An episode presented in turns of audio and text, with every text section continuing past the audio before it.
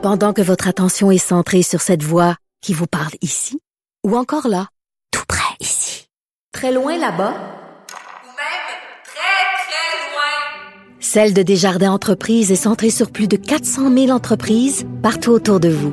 Depuis plus de 120 ans, nos équipes dédiées accompagnent les entrepreneurs d'ici à chaque étape pour qu'ils puissent rester centrés sur ce qui compte, la croissance de leur entreprise. Parce qu'en immobilier, pour être à son affaire, suivez les conseils de nos experts. Via Capital, les courtiers immobiliers qu'on aime référer. Bonne écoute. En remplacement de Geneviève Peterson, vous écoutez Yasmine Abdel-Fadel. C'est l'heure de la chronique de Gabrielle Caron, humoriste, auteur et animatrice du balado J'ai fait un humain à Cube Radio. Bonjour Gabrielle. Allô Yasmine, ça fait plaisir de te voir en vrai. Écoute, ça fait du bien à tout le monde qu'on puisse se voir, qu'on puisse juste échanger, être dans la même pièce, puis pas avoir de masque, être quand même à une distance. C'est le fun. Ben d'autres humains, ça existe et c'est agréable. Exact, pas juste une voix. Alors Gabrielle, être chauve, ça peut être un, ça, ça peut, ça peut mener à de l'harcèlement sexuel. Explique-moi donc ça, là. c'est sûr que dit de même, ça Ouais, sonne ça. bizarre. Là, je vais te faire une petite mise en contexte, ok? On est en Angleterre et c'est un électricien qui travaille dans une compagnie X là depuis plus de 24 ans. Et là, ce monsieur est renvoyé en 2021 et il décide d'attaquer son ancien employeur en justice. Pourquoi? Parce que il affirme, entre autres, avoir été victime d'harcèlement sexuel de la part de son superviseur. Parce que ce dernier l'aurait traité, et là je cite, et attention, je vais dire un gros mot, j'aime mieux le dire euh, en avance. Donc, son supérieur l'aurait traité de connard chauve. Et euh, l'employé aurait été excessivement peiné par euh, l'offense faite à ses cheveux, plus que par le mot connard qui a été employé pour le désigner. Lui, ce qui l'a choqué, c'est chauve. Ok, c'est pas connard. Non, non. Fait qu'il peut chauve. reconnaître qu'il est un connard, mais il veut pas reconnaître qu'il est Qu'il a chauve. pas de cheveux, exact. Mais Donc, là, c'est parce que c'est allé au tribunal, cette affaire-là. oui, oui, oui, parce qu'il l'a poursuivi, donc l'équivalent un peu de nous, les normes du travail. là. OK. Euh, il l'a poursuivi et le tribunal a tranché, Yasmine, que dire à un homme qu'il est chauve, c'est du harcèlement sexuel. En fait, c'est là où, où, où je comprends pas. Ça peut être de l'harcèlement, mais c'est là où je vois pas le côté sexuel. Tu sais, c'est c'est plus difficile pour moi de. Ben, je t'avoue que moi aussi, j'ai quand même pas mal de misère parce que euh, dans la décision qui a été rendue, les trois juges, qui, qui sont les trois chauves d'ailleurs, Ah, trois juste, chauves. euh, trois juges chauves. Là, je sais pas si on a le droit de dire ça. Là, je voudrais pas les offenser. Puis... Tu fais de l'harcèlement, Gabrielle. Arrête d'harceler les juges de l'Angleterre. Mais euh, les trois hommes ont dit que désigner un, tu sais, parler de la calvitie d'un homme, c'est du harcèlement sexuel ou même, ce serait l'équivalent, en fait, de parler des seins d'une femme. Hey, j'ai jamais vu la tête, le coco d'un monsieur chauve comme une zone érogène. Moi non plus. Moi, peut-être qu'ils connaissent très mal les femmes en général, mais euh, oui, moi c'est ça qui m'a fait titiller un petit peu parce que parce que il y a rien de sexuel dans un crâne. Mais tu sais, si je parle d'un front, non, je sais pas, je sais pas, ça dépend.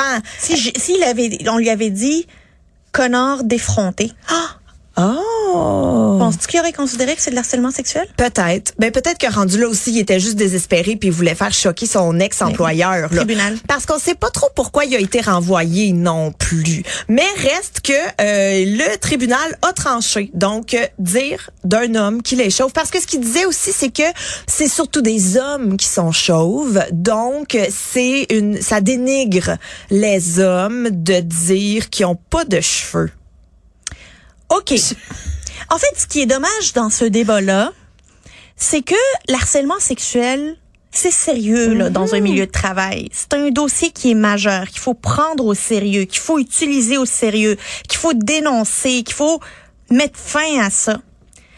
Puis c'est là où j'ai pas toujours l'impression que ceux comme le monsieur euh, utilisent À les, bon tribunaux, escient, les oui. tribunaux pour dénoncer l'harcèlement sexuel que plusieurs plusieurs milliers de victimes à chaque année, là? Ben effectivement, parce que tu sais que selon la loi, hein, tout travailleur a le droit à un endroit, un milieu de travail euh, sécuritaire et sain. D'ailleurs, si vous voulez savoir, là, si vous avez des doutes que vous n'êtes pas super bien, vous pouvez aller visiter le site d'Éducalois pour savoir si vous vivez une situation de harcèlement sexuel au travail. Et moi, je me suis amusée à, euh, parce qu'il y a quelques questions, là, donc je me suis amusée à répondre aux questions à la lumière de cette situation. Et euh, selon Éducalois, là, il n'y avait pas vraiment de harcèlement sexuel pour le monsieur chauve, mais garde, suis juge? Non.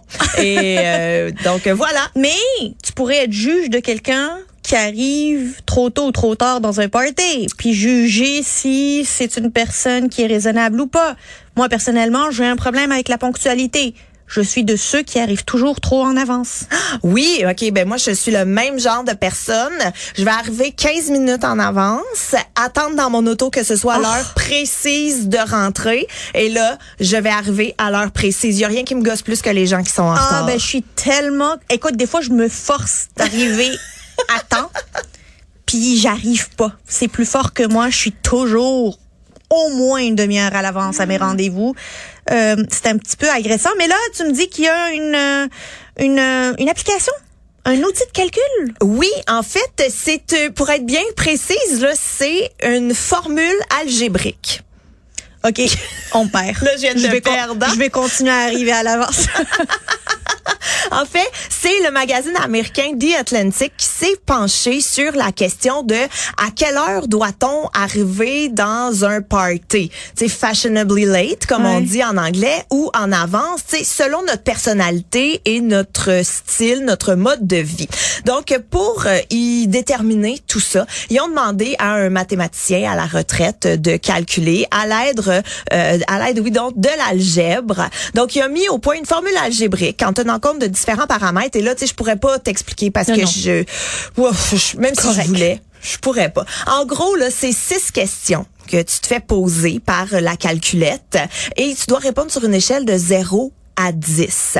Et la septième question, c'est toi-même qui dois répondre en minutes. Donc, quand euh, es-tu du genre à, à es-tu du genre à arriver en avance ou en retard? Donc là, tu peux mettre euh, 15 minutes en avance, 15 minutes en retard et tout. Et moi, je l'ai fait le test, Yasmine. Qu'est-ce que ça donne? Et selon ma calculette, je devrais toujours arriver 24 minutes après l'heure annoncée. Mais juste de lire ça, ça m'a fait des petites palpitations Parce cardiaques. que tu dis non seulement je suis toujours en avance, mais là il faut que je sois en retard. Fait que là comme t'as comme un 35 minutes, 45 minutes à tuer de plus. Ben oui, puis là, je veux dire déjà que j'attendais 15 minutes dans mon auto, là, faudrait que j'attende 24 minutes de plus que le 15 minutes déjà. C'est trop, c'est trop pour moi, fait que je vais plus nulle part. En fait, j'ai réglé le problème. Chez vous, Gabriel. Mais si ça vous tente de faire l'exercice, c'est vraiment le fun. Euh, vous avez simplement à googler What time to arrive at a party, a calculator, que je dis avec mon meilleur anglais. Et euh, si vous pouvez répondre là, aux sept petites questions, puis ça va vous donner. Évidemment, c'est fait pour le plaisir. Le prenez pas ça pour du cash, mais c'est quand même intéressant parce qu'on sait que selon plusieurs études, les personnes qui sont souvent en retard, ben, sont plus en santé, sont plus heureux, sont moins stressés. Ben, on va leur laisser ce, ce, ce, ce bonheur d'être en retard avec cette santé qui vient avec. Gabriel Caron, continue de venir à l'heure à tes chroniques. C'est toujours très apprécié. C'est notre bonheur auquel tu contribues. Yes! Merci beaucoup. C'était Gabrielle Caron, humoriste, auteur et animatrice du balado J'ai fait un humain à Cube Radio. Inspiré de la série Balado, J'ai fait un humain où des personnalités publiques se confient sur leurs histoires de maternité, découvrez maintenant le livre J'ai fait un humain de l'humoriste Gabrielle Caron. Un ouvrage où l'autrice raconte avec sincérité et autodérision son entrée dans la vie de maman. Le livre J'ai fait un humain de Gabrielle Caron aux éditions Très Carré, disponible sur cubelivre.ca.